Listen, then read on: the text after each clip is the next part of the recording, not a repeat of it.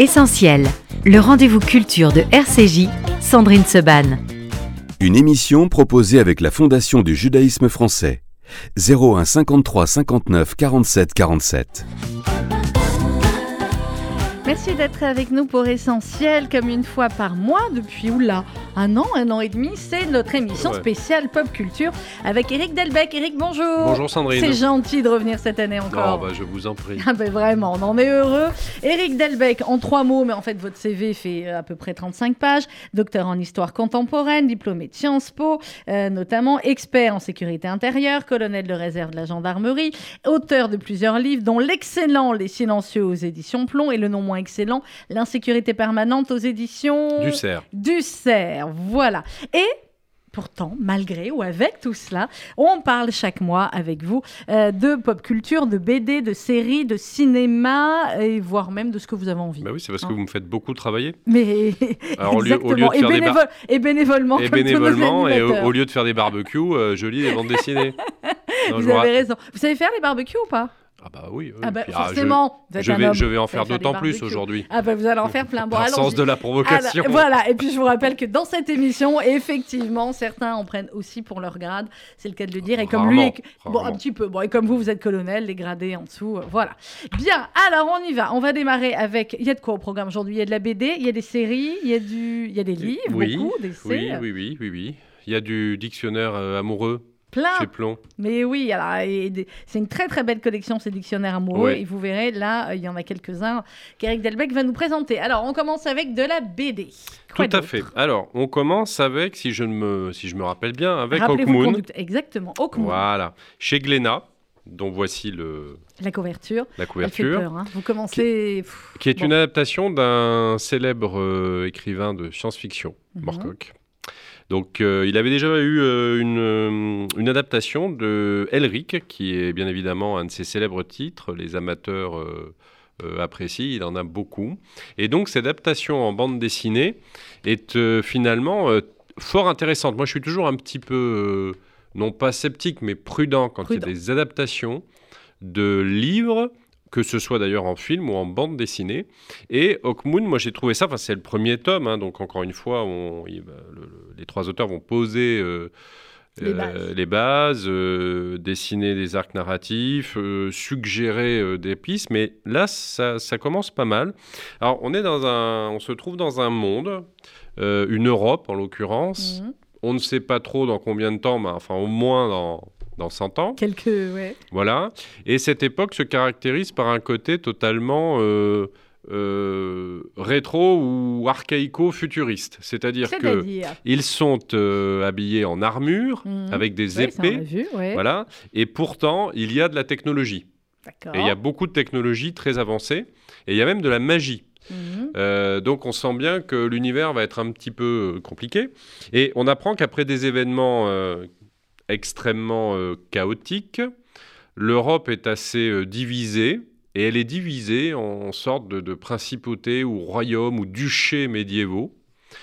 Et il y a... Et ils euh, s'entendent pas forcément. ah, attendez. Donc, Ouais. il y a des duchés euh, dans ce qui était la France, l'Allemagne, euh, l'Espagne. Et il y a une, un gigantesque empire grand-breton, Ouais. c'est-à-dire euh, le, le Royaume-Uni d'aujourd'hui, hein, Ouais. globalement, qui représente vraiment le, le camp du mal. hein. On serait dans la, dans la guerre des étoiles, ce serait incontestablement l'em- l'empire euh, de Palpatine et de, et de Dark Vador. Et des duchés euh, européens qui essaient de résister à une vaste vague d'invasion de l'empire Des Grands-Bretons. grand-breton, qui est également dirigé par un personnage euh, assez euh, inquiétant et très particulier, mais je- ça je vous laisse découvrir, euh, découvrir. le, le- le personnage, parce qu'on ne s'y attend pas dans les premières pages. Et on fait la connaissance de- du personnage que vous voyez en couverture, euh, Dorian Hawkmoon, qui est l'héritier du, du duc, qui commence mal parce qu'il est euh, assassiné dès le départ par l'un des, l'un des, l'un des comtes euh, de l'Empire noir de Grand-Breton, et il va être fait prisonnier, Dorian. On lui implante une espèce de pierre de contrôle Euh, sur le front Ouais. qui permet œil. aux responsables de l'Empire Grand-Breton de voir en permanence ce qu'il fait.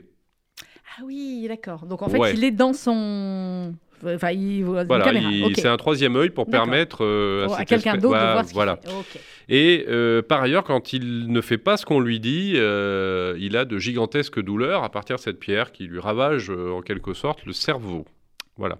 Et donc, ces gens qui, ont, qui sont quand même assez vicieux, donc l'Empire Grand-Breton, va demander à l'héritier du duc, donc au duc d'Orient Hawkmoon, de servir l'Empire contre sa volonté, mais il n'a pas le choix puisqu'il Bah, a ce troisième il- œil il- et que euh, on lui envoie des petites décharges sympathiques lorsqu'il fait pas très, sympathique, très sympathique. Voilà. euh, Mais par ailleurs, on comprend bien qu'il veut se venger, il se vengera et il attend simplement que le destin lui offre les moyens de sa vengeance. Bien. Et on l'envoie vers euh, l'un des duchés existants Mhm. qui, euh, en fait, se situe, enfin son centre se situe au niveau d'Aigues-Mortes. Ah, bah donc dans le sud. Exactement. Et donc le, le duc en question, dont j'ai euh, oublié le... C'est pas grave. le Pour l'instant, on vous suit, donc peu importe. synthétiser. Voilà. Euh, qui a l'air d'être un personnage à la fois sage, un ancien très grand euh, guerrier, a une fille qui est convoitée par celui qui essaie de faire faire Bah, tout et n'importe quoi à notre ami Dorian Hawkmoon. L'univers est assez intéressant. Bon, déjà, le, le- le graphisme est, Mhm. est vraiment, vraiment euh, à, la, à la fois euh, élégant et puis assez, assez fort. Et surtout, on voit bien aussi les tendances de l'époque que ça met en avant. Là, on va- parler Ah, un peu de séparatisme, voilà, parce on qu'on voit va. bien que cette, euh, que cette Europe s'est déchirée. Ouais. Euh, Il y, a- y a quelques, quelques lignes de dialogue qui mettent bien l'accent sur cette idée que la France a été démembrée Mhm. euh, que des duchés se sont constitués. Alors, là, on peut investir tout ce qu'on veut en termes de rapprochement avec les communautarismes euh, contemporains, euh, les tendances séparatistes. ça parle vraiment de ça. Ça parle, ouais. Oui, et c'est assez cohérent aussi parce que, alors derrière, il y a l'œuvre de Morcock de toute façon, hein, c'est pas, pas simplement les, les auteurs, il y a une base littéraire, mais c'est vraiment très intéressant ce- cette atmosphère à la fois de fin du monde, de nouveau Moyen Âge, mais où la technologie euh, a Oui, il survécu. permet de, de surveiller euh, en permanence. euh, Ouais, et, su- et- et surtout qui, euh, qui fait toujours signe, et là il y a une réflexion historique derrière, vers toutes les formes de totalitarisme qui arrivent justement à avoir une part extrêmement archaïque, en même temps moderniste, En même temps euh, la fascination temps, pour l'occulte, ouais. euh, si vous voulez, de, de, voilà, de, de Adolf Hitler au régime des mollahs iraniens, euh, ouais. il y a, y y un fil de pour- continuité dans ce rapport finalement très euh, pathologique psychologiquement euh, entre la tradition et la modernité. Donc il y y a plein de, de sens historiques qui peuvent rapidement venir s'accrocher Et forcément, c'est pour ça que ça vous a plu. c'est pour ça que ça m'a plu, et oui. puis on sent bien qu'il va y avoir une intrigue intéressante. Enfin, moi, je vais suivre parce que ça m'a beaucoup plu. Donc, Hawkmoon chez euh, Glénat, Chez Glénat. c'est très intéressant. On passe ensuite au 7 secrets, c'est chez Delcourt Oui. et c'est le tome 2. Oui, parce que j'en avais déjà parlé, si vous vous, Vous souvenez aviez parlé bien, du tome 1, bah bien sûr. des sept secrets. c'est ah, c'est facile. hein. Vous Oui, avez parlé sais. du tome 1, c'est le tome 2. euh, voilà. Les sept secrets. Oui. Et là, on va voir si vous avez. C'est chez Delcourt. Euh, Si j'ai quoi, de la mémoire? Non, plus à mon âge, monsieur. Oui.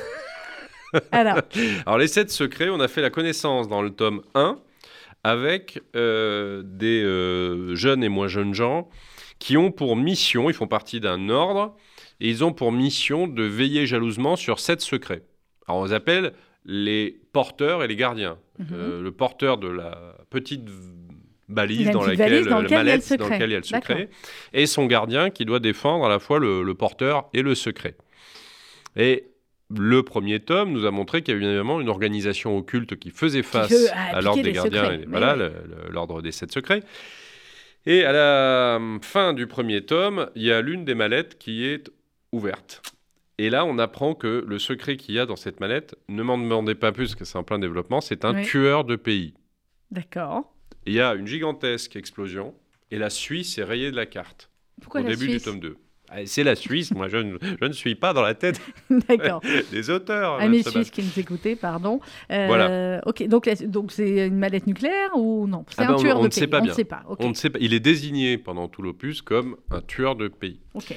Et on comprend petit à petit que finalement euh, cet ordre n'est pas aussi euh, pur qu'il le semblerait et que les gens qui le combattent sont moins caricaturaux qu'on ne l'imaginerait. Et il y a des traîtres au sein de l'ordre euh, Mhm. des sept. Voilà. Et on va progressivement découvrir. Qui sont les traîtres? Est-ce qu'on saura les sept surtout? secrets? Oui, Et pourquoi? pourquoi? Ah bah, Alors, secrets? Et ben là, pour les autres secrets, on, on- on commence à imaginer ce que ça peut être, mais on ne sait encore pas quels sont les six autres Ah, on le saura au tome 7. secrets. Je pense qu'il y aura sept d'hommes, c'est pas... mais c'est très bien mené.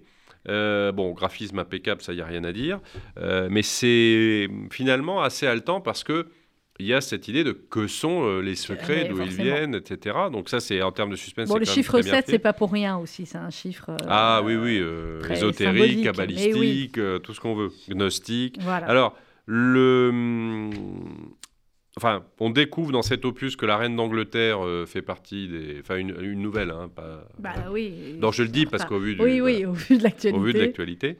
Et le, le, le fond conceptuel sur lequel cette, euh, cette bande dessinée s'appuie, c'est vraiment l'exploration de, des structures du complotisme. Parce qu'on voit bien que dans les secrets, dans ce que ça met en œuvre, il y a toujours l'idée d'un pouvoir occulte, euh, de ce que l'on ne sait pas, euh, qui est caché depuis euh, le début de l'histoire.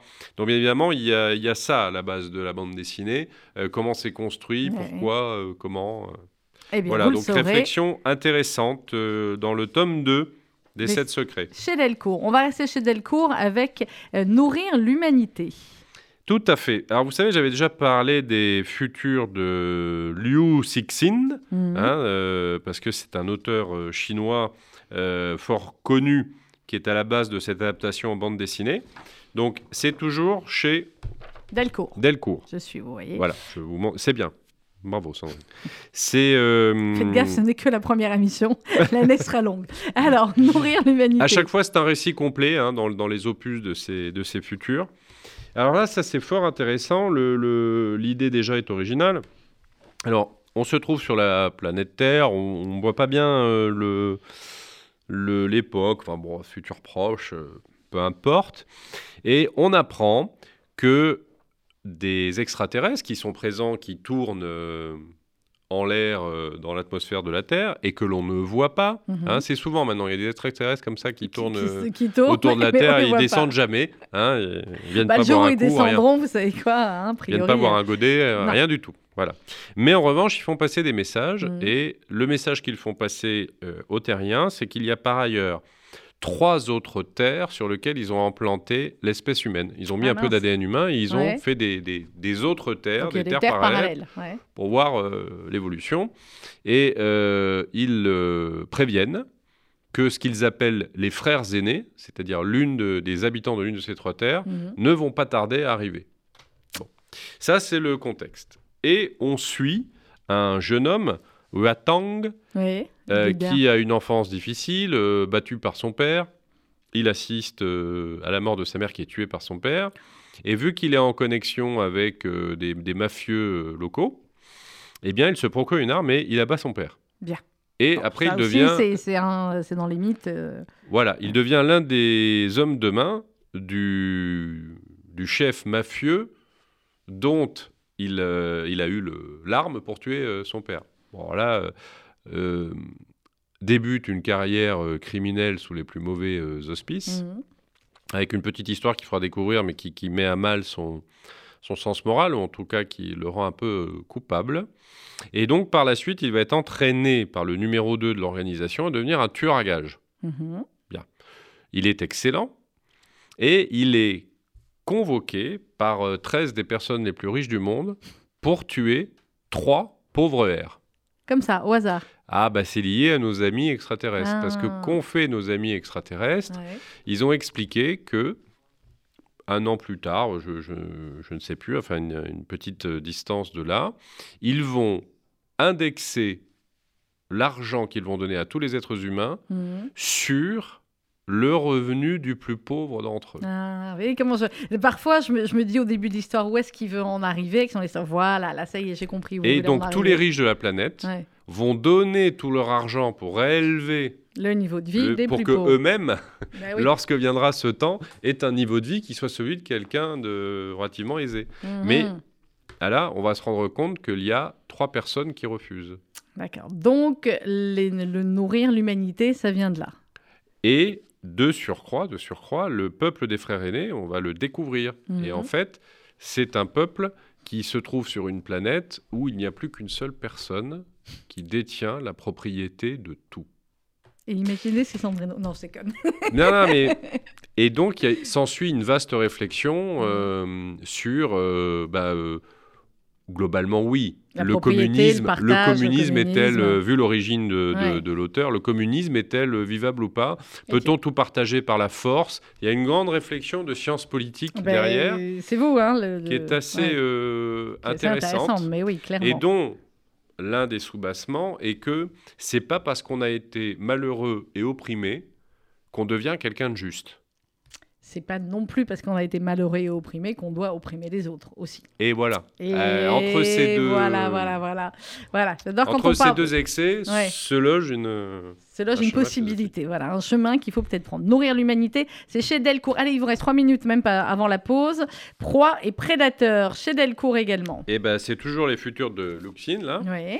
Et donc euh, bah là encore c'est une réflexion euh, assez folle mais passionnante. Dans euh, un futur proche également, eh bien un empire dévoreur Ouais. s'approche de la Terre. Qu'est-ce que c'est que l'Empire dévoreur? C'est en fait des extraterrestres qui sont dans un gigantesque Moi, je préfère E.T., hein, c'était plus simple. hein, Là, bon, Ah bah oui. C'est une forme de couronne, mais Ouais. gigantesque, qui place les planètes en son centre, donc vous voyez la taille du vaisseau spatial, et qui en absorbe toutes les ressources, et qui, quand elle a fini, rejette la Ouais. planète comme un noyau de fruits. Euh, Donc en fait, c'est l'extermination apocalyptique. euh, Termination de la Terre et de ses habitants. Voilà. Et il donne un siècle aux habitants, le temps que le vaisseau euh, arrive, pour se préparer. À être mangé.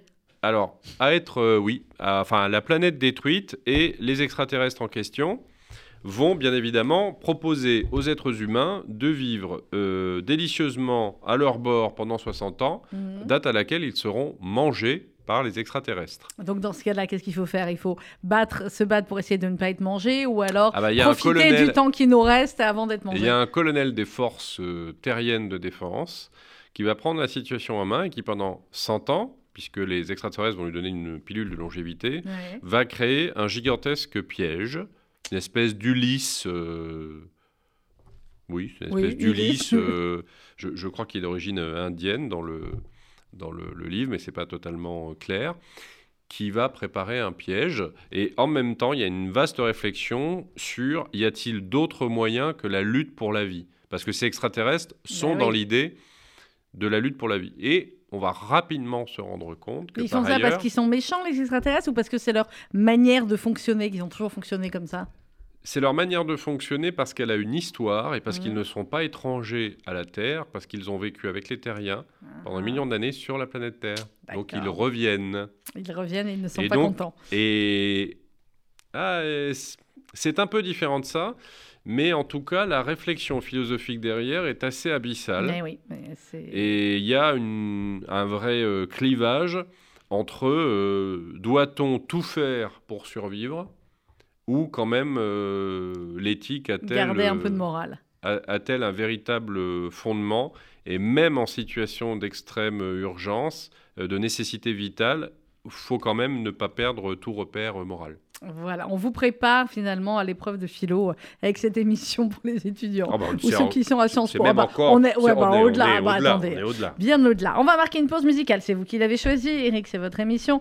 Euh, All Night Long, Lionel Richie. Aucun rapport avec. C'est bien. Non, j'avais envie d'écouter euh.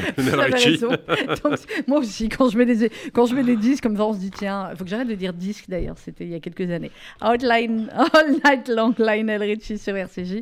On se retrouve juste après dans Essentiel Pop Culture avec Eric Delbecq.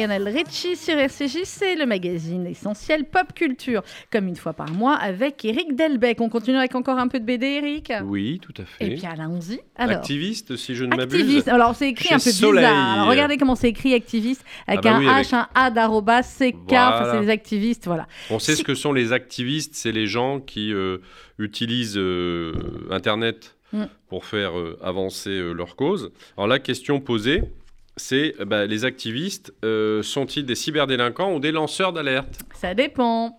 Ça dépasse. Voilà, bah écoutez, nous on a les références. Hein, euh, Alors dans cet opus, euh, les... enfin, on, on assiste à la constitution, à la naissance d'un groupe d'activistes, de, de hackers libres, comme ils se qualifient, qui sont 10 et qui naissent pendant le- les confinements du Covid Ah tiens, donc c'est vraiment Voilà. très actuel. et qui se donnent pour objectif de traquer euh, tous les secrets, mystères, vérités cachées euh, qu'ils imaginent être détenus euh, par les États, les grandes multinationales, etc., etc.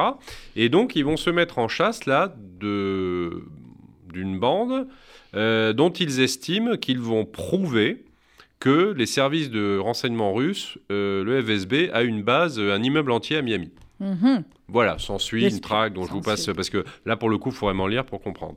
Alors, c'est à la fois euh, très intéressant, parce que c'est un des grands débats euh, d'aujourd'hui, Mhm. et en même temps, c'est vrai qu'il y a un côté inquiétant que euh, des gens comme ça, dont alors là, c'est une bande dessinée, ils ont chacun des compétences, mais que des gens dont par ailleurs, euh, la connaissance qu'ils ont euh, du monde, de ses logiques, de l'ordre international, euh, de tel ou tel type d'expertise, estiment qu'ils sont le filtre du bien ou du mal, des secrets, des grands secrets, des petits secrets.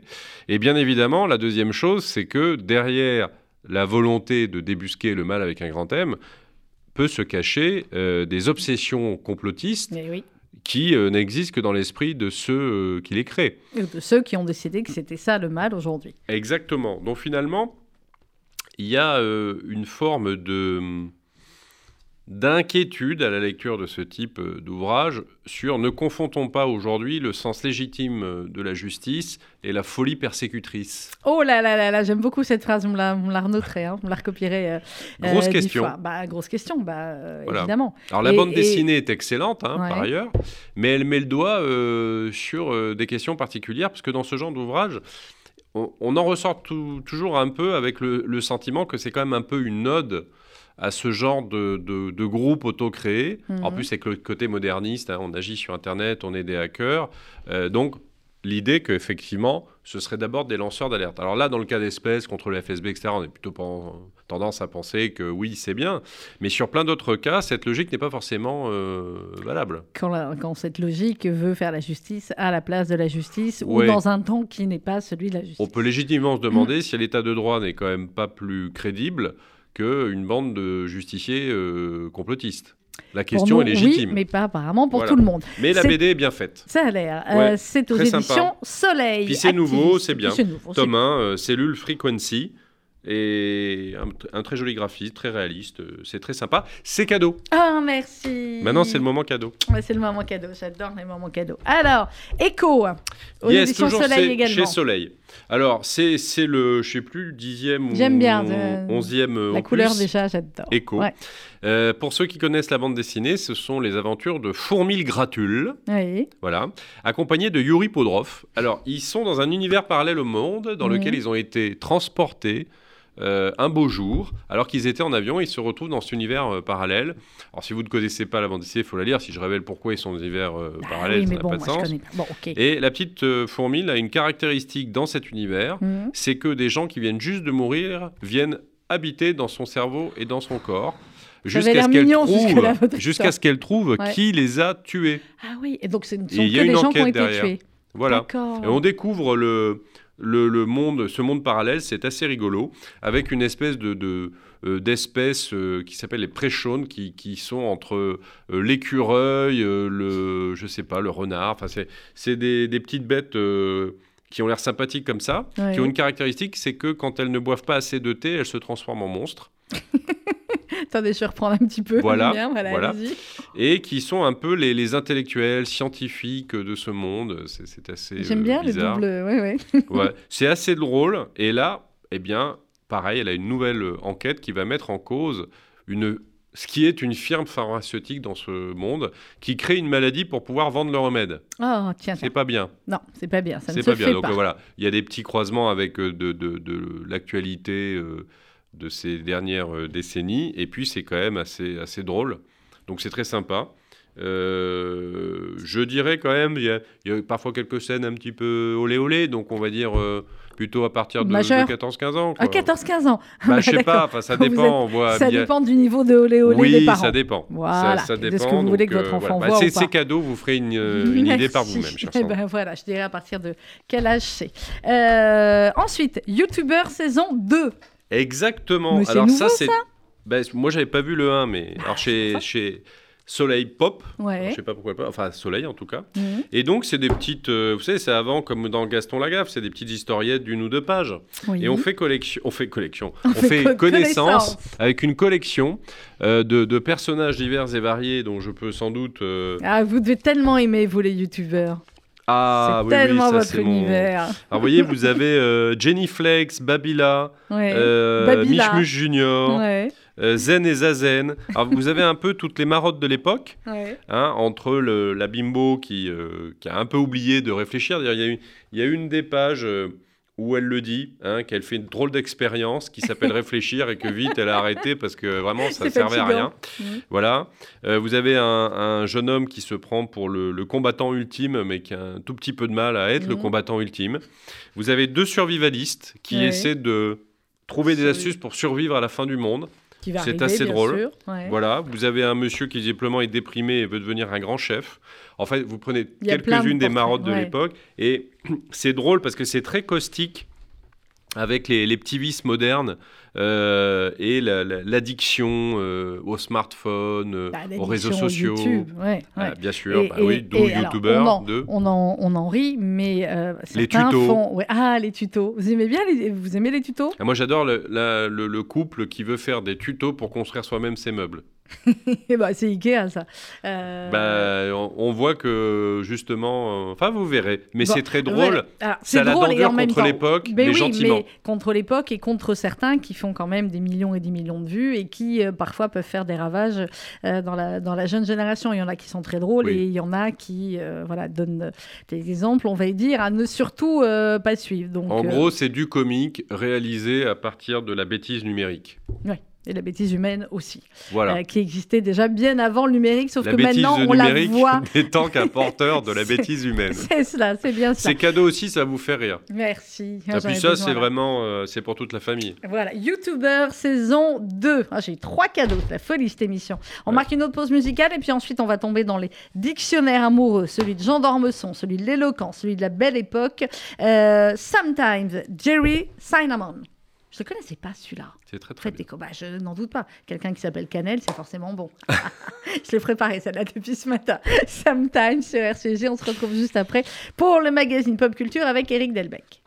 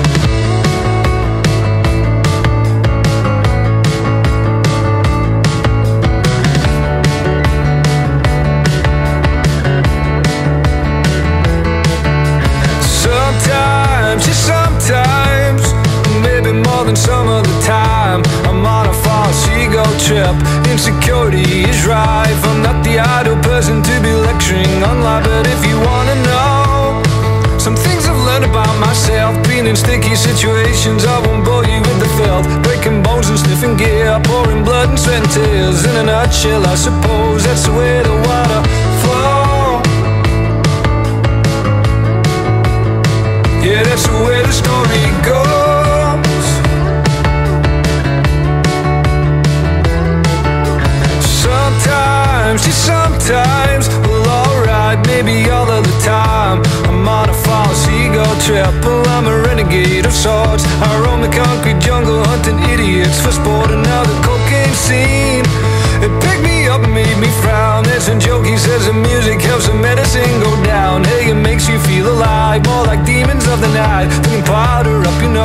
this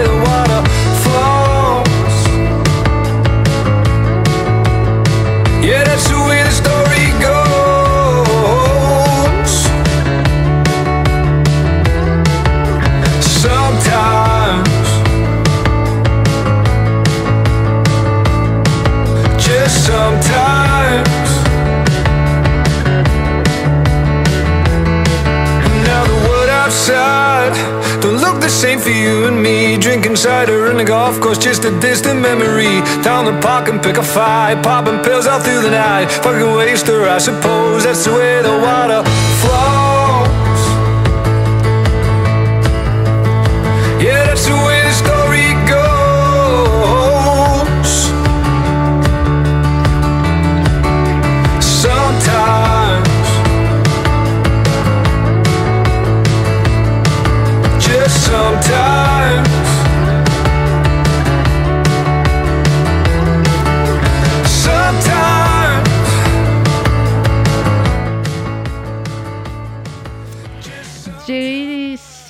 Cinnamon avec Sometimes sur RCJ, c'est Pop Culture, comme une fois par mois avec Eric Delbecq. On a terminé pour les BD. Oui, On va passer maintenant au dictionnaire amoureux, une très très belle collection de euh, nos amis de chez Plomb, euh, avec à chaque fois, eh bien, ou des personnalités, ou des époques, ou des termes.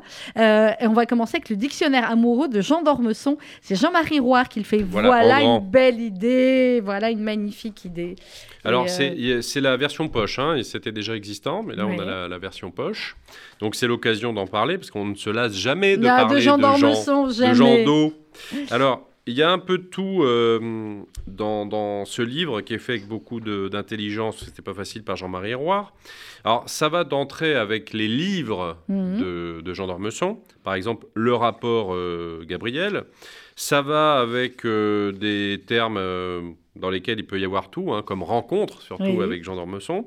Il y a des choses qui sont un peu plus liées à sa vie, à ses marottes, euh, le salon par exemple, on voit bien ce Il que ça aimait peut faire être salon, ouais. à, à ce qu'il euh, à ce qu'il aimait. hein. On sait qu'il aimait les bains de mer, il aimait aussi le ski, un article ski. Et puis, par exemple, il y a un article sexe. Il aimait. vous irez voir, sans aucun doute. Théâtre, bien évidemment. Des personnages comme André Malraux. Ouais. Bien sûr, il y a. Il y a qui? Héloïse, sa fille? Chateaubriand. Ah, Chateaubriand. Bah, voyez, moi, j'ai pensé en mer. euh, voilà, mais Alors, Chateaubriand. alors, alors. Il y a Mais épée, bien évidemment, parce qu'il Mm. était euh, académicien. Il y a Corse. Il y a cinéma. C'est une jolie manière de- d'aller à la rencontre de Jean d'Ormesson. Bon, Mais même oui. si c'est un auteur qu'on qu'on connaît bien. Moi, à titre personnel, je- je- j'ai vraiment adoré euh, cet homme-là, et lire ses livres, et j'ai eu l'occasion de le euh, croiser discuter, très, très voilà, peu, on, a, on a eu l'occasion de le recevoir ici aussi. C'est un bonheur de, de l'intelligence et de, et de pétillement dans les yeux, incroyable. Et surtout, c'est le témoignage de ce qui nous manque le plus aujourd'hui. C'est à, enfin, disons-le comme ça, de, du sens de la mesure, de la modération. Euh, tout ce qu'il y a finalement dans, dans les, dans les formes un peu classiques de la littérature. Euh, encore une fois, le, le- le- la proportionnalité de la pensée, des qualifications. euh, alors bien évidemment, on peut, on peut penser que l'un de ses auteurs phares, Chateaubriand, était, était plus du côté du romantisme que Oui. du classicisme. Oui, Mais comme disait Gide, le romantisme, c'est un classici- c'est un, le classicisme, c'est un romantisme, Romantisme dompté. Voilà, donc de toute façon, ces, ces distinctions n'iraient pas à Jean d'Ormesson. Mais en tout cas, c'est à la fois une forme de légèreté, beaucoup d'élégance, mais aussi Mhm. beaucoup euh, d'analyse et un esprit très français. Il est clair que quand on, on lit ce, ce passionnant euh, petit dictionnaire, on pense à Voltaire. eh oui. On pense à cette intelligence toujours en méfiance vers les excès. Euh, moi, je, je pense que c'est une excellente chose que de se rappeler tous ces auteurs qui euh, ont privilégié ce qui, dans le XVIIIe siècle français, était de la mesure et de la rationalité. Je me méfie toujours de tous les fils fanatisés de Jean-Jacques Rousseau. Vous Voilà. êtes plus de l'autre côté. Alors ça ne veut pas dire qu'il faut euh, tuer toute forme de réflexion ou d'adhésion à une, une forme de d'être romantique, bien évidemment. C'est juste qu'au bout d'un moment, il faut quand même bien se rappeler que l'humanisme est tissé beaucoup de rationalité et de sens de la mesure, dans laquelle finalement on finit par trouver sa plus grande humanité et que au bout, au bout des choses, l'amitié, l'amour, euh, la fraternité se trouve dans l'esprit qui conserve de la mesure et non pas dans celui qui, euh, au nom d'une justice euh, transcendante, se propose de sacrifier l'essentiel de l'humanité. Voilà, vous noterez bien la phrase aussi. Dictionnaire euh, amoureux de Jean d'Ormesson, c'est chez Plomb, un Mais autre c'est pas dictionnaire. cadeau ça, je le garde. Mais je vous ai pas demandé, ça suffit, je crois que je les, je les ai reçus. en Je vous donne l'image. Ah bah c'est gentil, hein, c'est ça. Euh, je les ai reçus. Dictionnaire amoureux de l'éloquence. Alors, voilà fait. une idée qu'elle est jolie aussi, également. C'est ça, donnez-moi les images. Mathilde Levesque. Qui est Mathilde Levesque Je ne sais pas. Très bien. Eh ben, Enfin, je ne, je la connais pas, Ça on se nous voit dit. qu'il bosse ses Mais émissions, pas hein, du tout. homme-là. Non, non, Alors. non, mais elle est agrégée de lettres modernes et docteur en langue littérature française. Pas Ça, euh, mal. on le sait. Mais ce que je ne veux dire, c'est que je. Oui, vous ne la connaissez pas en vrai. Voilà, Voilà. donc euh, je, je ne saurais vous, vous parler d'elle. Mais vous Euh, parler de l'éloquence. Exactement. Et de manière éloquente. Et ça va avec euh, les deux autres. Oui. Parce que quand on vient de voir un dictionnaire amoureux sur Jean d'Ormesson, bien évidemment, euh, l'éloquence, euh, ça s'y prête. Alors c'est très intéressant parce que finalement, c'est tout ce qui peut aujourd'hui soutenir, contrarier, nous faire réfléchir sur l'éloquence. C'est-à-dire oui. qu'il y a aussi euh, émoticône, euh, smiley, donc on, on voit bien, si vous voulez, que ça, Niveau ça va pas éloquence, le smiley, c'est voilà, donc on voit bien qu'elle aborde également ce qui peut venir un peu faire tanguer cette éloquence. Mm. Alors peut-être la Enfin, renouveler, hein, parce L'éloquence que tout par n'est pas univoque. SMS, euh, c'est un peu compliqué. En tout cas, ça nécessite info, des, hein. des efforts. Ouais. Nécessite des efforts. Après, bien évidemment, il y a des choses beaucoup plus euh, euh, classiques, je dirais. Le fait que, par exemple, on parle de Victor Hugo dans Oui. un dictionnaire de l'éloquence me paraît assez Oui, c'est normal. assez logique. Hein, voilà, parce que que ce soit, euh, j'allais dire que ce soit paradoxalement à l'écrit comme à l'oral, Oui. euh, c'est un, c'est un grand euh, représentant de l'éloquence. Vous avez caricature, Oui. c'est intéressant. Vous avez Pierre Bourdieu, ça je vous laisserai Oui. voilà, le lire. Euh, vous avez euh, d'autres personnages, Aristote, bon là ça paraît plus, C'est que les clair. sur des personnages ou euh, c'est aussi Non, non, non, non, il y a plein de. Vous avez par exemple s'adapter, vous avez Mhm. action, évidemment qui fait signe vers posture. Enfin, c'est vraiment une, une exploration concours de, aussi. de toutes les résonances que le terme d'éloquence et de toutes les réflexions peut susciter en nous. Et moi, j'ai été au départ euh, parfois euh, interloqué, Mhm. mais finalement, je trouve que c'est une assez bonne euh, manière d'aborder le, le sujet. Et surtout, un dictionnaire amoureux de l'éloquence, on, on se dit ça peut rapidement être pénible. Et en fait, pas du tout. Moi, je trouve que c'est intéressant. Alors, je ne suis bien évidemment pas d'a- d'accord avec tout, mais en tout cas, alors, il y a Sinon, psychanalyse, bien évidemment, Ouais. dedans, mais en tout cas, ça me fait réfléchir et ça m'amène à considérer l'éloquence dans le lien avec un tas d'autres concepts. Bah, avec le, le fait Très aussi. stimulant Non, comme que ouvrage. j'ai plus le, le, le chiffre exactement, mais on voit à quel point aussi parfois les, les jeunes, euh, les enfants sont en manque de, de mots par rapport à d'autres générations et que l'appauvrissement du langage fait qu'on est de moins en moins euh, éloquent et convaincant. Voilà. Et puis après, vous avez des grands débats euh, contemporains où, bien évidemment, il y a parole libérée. Oui, Alors, bah, qu'est-ce que c'est la parole Libérée. Bah, Vous verrez, parce que je peux pas tellement en parler, parce que voilà, ça, ça- il y a beaucoup trop de notions et ça serait beaucoup trop long. Et vous m'avez dit qu'on n'avait pas le. bah, il nous reste 10 minutes. Voilà, il, vous reste deux livres. oui, donc, euh, Donc, euh, effectivement. Donc vous, euh, serez, vous avez été éloquent en peu de mots, c'est très bien. Alors, je ne sais pas si je l'ai été, mais regardez-le, vous serez surpris. de Mathilde. Levesque, dictionnaire amoureux de l'éloquence, c'est chez Voilà. Plomb, encore un dictionnaire amoureux, Euh, celui de la belle époque et des années folles. C'est Exactement. Benoît Dutertre. Image. Chez Plomb, images. J'ai que les images. Ah. Alors, euh, on y va. La Bon. belle époque et des années folles, Alors, pour déjà le coup, un on ne petit rappel présente plus ce célèbre romancier de notre époque. Mais oui, Voilà, toujours, euh, toujours euh, attaché à brocarder le politiquement correct. Et ce dictionnaire de la belle époque et des années folles, c'est vrai que ça fait rêver. C'est une époque qui fait rêver. vous plaît, vous auriez voulu vivre à, à la belle époque ou aux années folles ou dans les années folles. Ah ben je me, je me dis en tout cas qu'il se passait, euh, il se passait des Il se choses. passait quoi. des trucs. Il se passait des trucs. Et donc, ça permet d'être à la fois dans la littérature, euh, Mhm. le, le cinéma euh, qui, qui commence son existence. Enfin, il a déjà commencé depuis un moment, mais c'est là où quand même le cinéma se, se déploie. Des mouvements littéraires, des auteurs, mais également des ambiances. Bien évidemment, il y, a, il y a toujours un petit côté onirique dans cette période-là. Mais Et il explore aussi le pourquoi ça nous fait cet effet. Bien Pourquoi ça nous fait rêver Ouais. Ouais. Et, euh, la belle époque, c'est encore plus, j'allais dire, plus neutre parce qu'on n'a pas connu encore les deux grandes tragédies mondiales. Mm. Alors que les années folles, elles sont coincées entre, Entre le souvenir Mm. de la première boucherie et euh, l'attente et le développement, les inquiétudes et les mauvais signes de la seconde. Il n'empêche que dans notre imaginaire, effectivement, on a tendance à, à lier ces deux époques, déjà parce que les années folles, premièrement, souhaitaient se rattacher à un temps d'avant Oui. l'horreur. Donc il y a une nostalgie de la belle époque dans les années folles. Donc rien que ça, les faits se liaient. En plus, c'est une période d'expérimentation, de liberté, de oui. Euh, tout à fait fascinante euh, pour nous. Alors, Dans l'art, en peinture, en musique. en- exactement, c'est ce que voilà, j'a- j'allais y venir Ah bah, euh, sur le, le- la présence aussi des avant-gardes. Oui. Alors, avant d'ailleurs qu'elle ne, parfois qu'elle ne, qu'elle ne dégénère pour, pour certaines. Voilà. Alors, vous avez, bah, par exemple, euh, un article sur Joséphine Baker, Mhm. voilà, qui est euh, bien évidemment une, une figure aussi, un mythe, un symbole. Vous avez euh, une entrée sur euh, l'Art Nouveau, Oui. ça va de soi. Sur Guillaume Apollinaire, ça aussi c'est C'est assez. costaud, hein, sur c'est Alain. le plus gros. Ouais. Oui, sur Alain. Et alors, il y a un petit passage fort intéressant euh, sur Alain, puisque à un moment donné, euh, et ça nous concerne ici euh, principalement, on a trouvé dans, dans le, le journal de notre cher ami euh, Alain, le Mhm. philosophe, euh, une petite trace de, de, de- comment dirais-je, de petite colère antisémite. Ah oui. Voilà. Mais qui n'a toujours euh, qu'il a gardé euh, pour lui dans, dans son journal, donc il a toujours Mhm. été exemplaire dans sa vie publique. Et alors ça donne lieu à cette, euh, enfin cet événement donne lieu à cette réflexion de, de l'auteur que je ne manque pas de vous lire parce que c'est très intéressant comme débat. Ces humeurs passagères, aigres réflexions, dit Alain lui-même, n'étaient pas toutefois destinées à la publication et on n'en trouve aucun écho dans son œuvre. Au contraire, les propos publiés tout au long de sa vie brillent par un art plein de nuances et de tendresse pour l'humanité. L'affaire a paru assez grave cependant pour que la mairie de Paris et l'initiative de quelques élus réfléchissent à l'opportunité de maintenir ou non dans le 14e arrondissement le nom de la rue Alain. Mhm.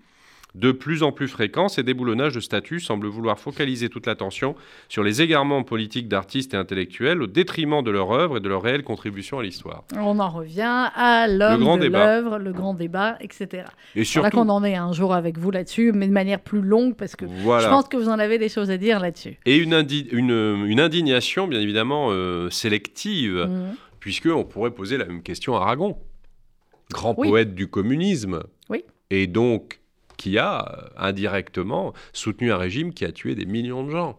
Donc à ce moment-là, il est intéressant euh, je- d'inciter les gens, à minima, à la cohérence et après à euh, l'intelligence. Alors je crois que c'est Patrice Franceschi, euh, le célèbre explorateur, euh, il me semble, hein, dans, son, dans son éthique du samouraï moderne, explique que s'indigner dans notre époque, c'est une manière de jamais se rebeller vraiment. Parce qu'on se rebelle euh, vraiment juste euh, en surface. Et les vraies Mais- rébellions, c'est autre chose. Voilà, mais des, des grands, euh, Ah voilà, on des peut grands s'indigner débats. tous les jours, on s'indigne tous les jours de plein de choses, effectivement, mais Ça élève contre l'âme. quoi se rebelle-t-on C'est encore une autre Voilà. question. Dictionnaire amoureux de la belle époque et des années folles, c'est encore Charles chez Péguy, Plomb. président de la République, plein de choses. Il y a plein de choses bon, qui vous ont plu. Voilà. Euh, c'est Benoît Dutertre. Allez, il nous reste 4-5 minutes pour euh, Doron Lévy, Crise d'otage aux éditions du Sérien. Alors, Oui. je ne connais pas, mais rien qu'avec le nom, il est israélien, ce Doron, non Vous pensez? Je pense, je suis pas sûre. Vous croyez? Je crois. Euh, c'est un garçon fort sympathique que j'ai que j'ai connu dans une vie passée d'ailleurs, Doron. Donc je- Ok, ça me donc fait en plaisir plus, maintenant, de. c'est euh, où est-ce qu'il bossait? Comme ça, Non, on est tout de suite, mais Ah, bah Oh tout de suite. Ah, bah, voilà. Donc Cherchez fort, la bio d'Éric Delbecq, vous comprendrez. garçon fort sympathique euh, qui euh, a fait donc un livre euh, fort intéressant. Il euh, rappelle Doron dans, dans cet ouvrage qui est déjà un, un- voilà, un, un nombre de pages assez conséquent, mais ça se lit fort bien parce qu'il y a une perspective en plus historique, d'où vient la notion d'otage. Et c'est très Ça- intéressant. non, c'est pas que- un roman, c'est un essai oui, c'est un essai, mais un- qui quelque part se, se lit un peu comme un roman. C'est- C'est c'est fort, euh, fort agréable euh, à lire. Et donc, il nous explique que la notion d'otage, elle est tout à fait... euh, elle a ancienne. une longue histoire, Mhm. Euh, déjà dans, dans l'Antiquité. Et que, au, au départ, d'ailleurs, le- l'otage, ça a à voir avec euh, l'hôte, celui qui, qui reçoit celui qui est reçu. Ouais.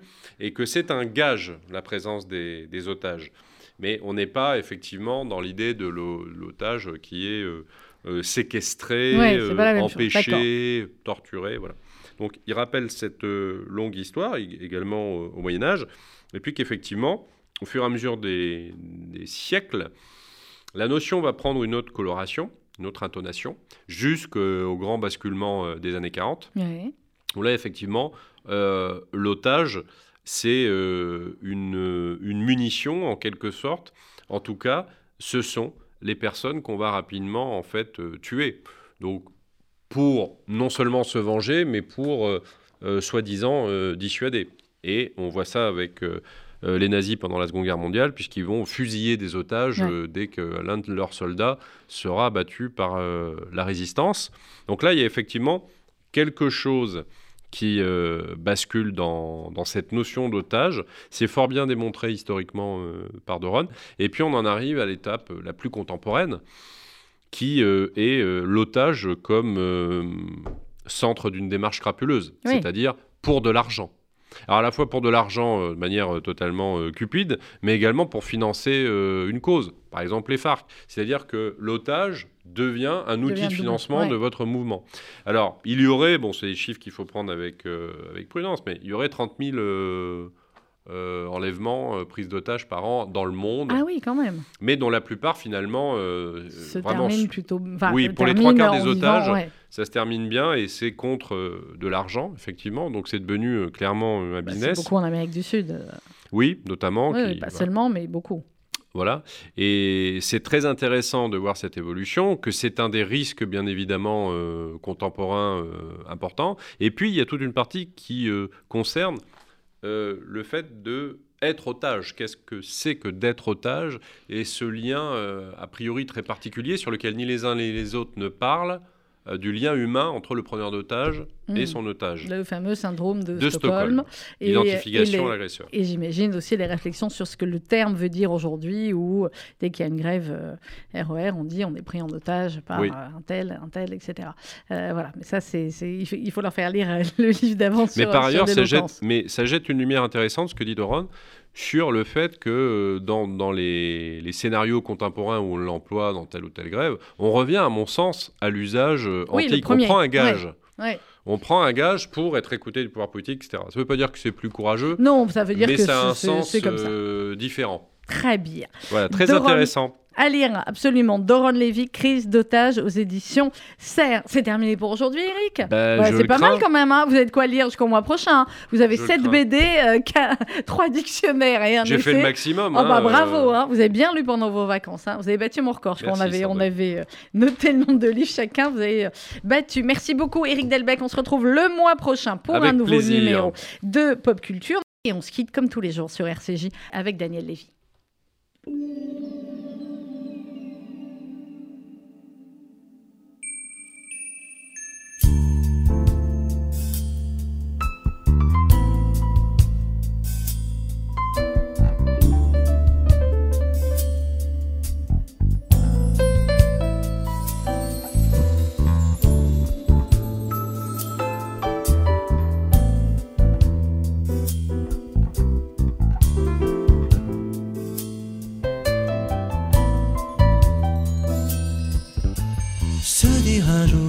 La vie jamais ne nous appartient.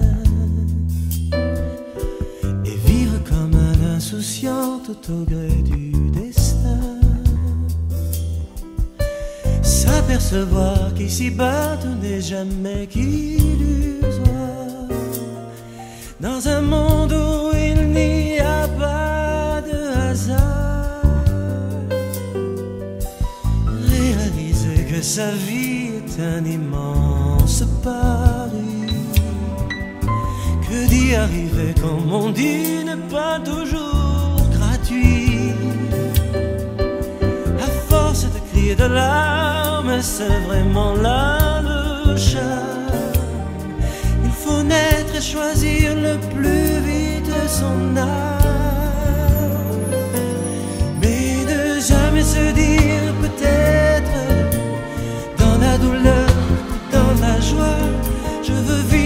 sachant là tout près de moi. Non, ne jamais se dire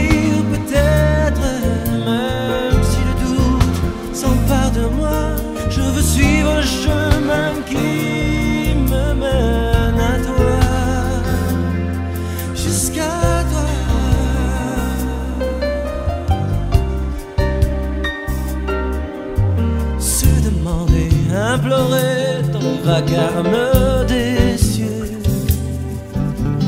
Être comme l'insatisfait sans cesse voulant le mieux. Dans la tourmente et dans l'absence d'une lueur d'espoir admettre enfin que l'on n'a pas de pouvoir,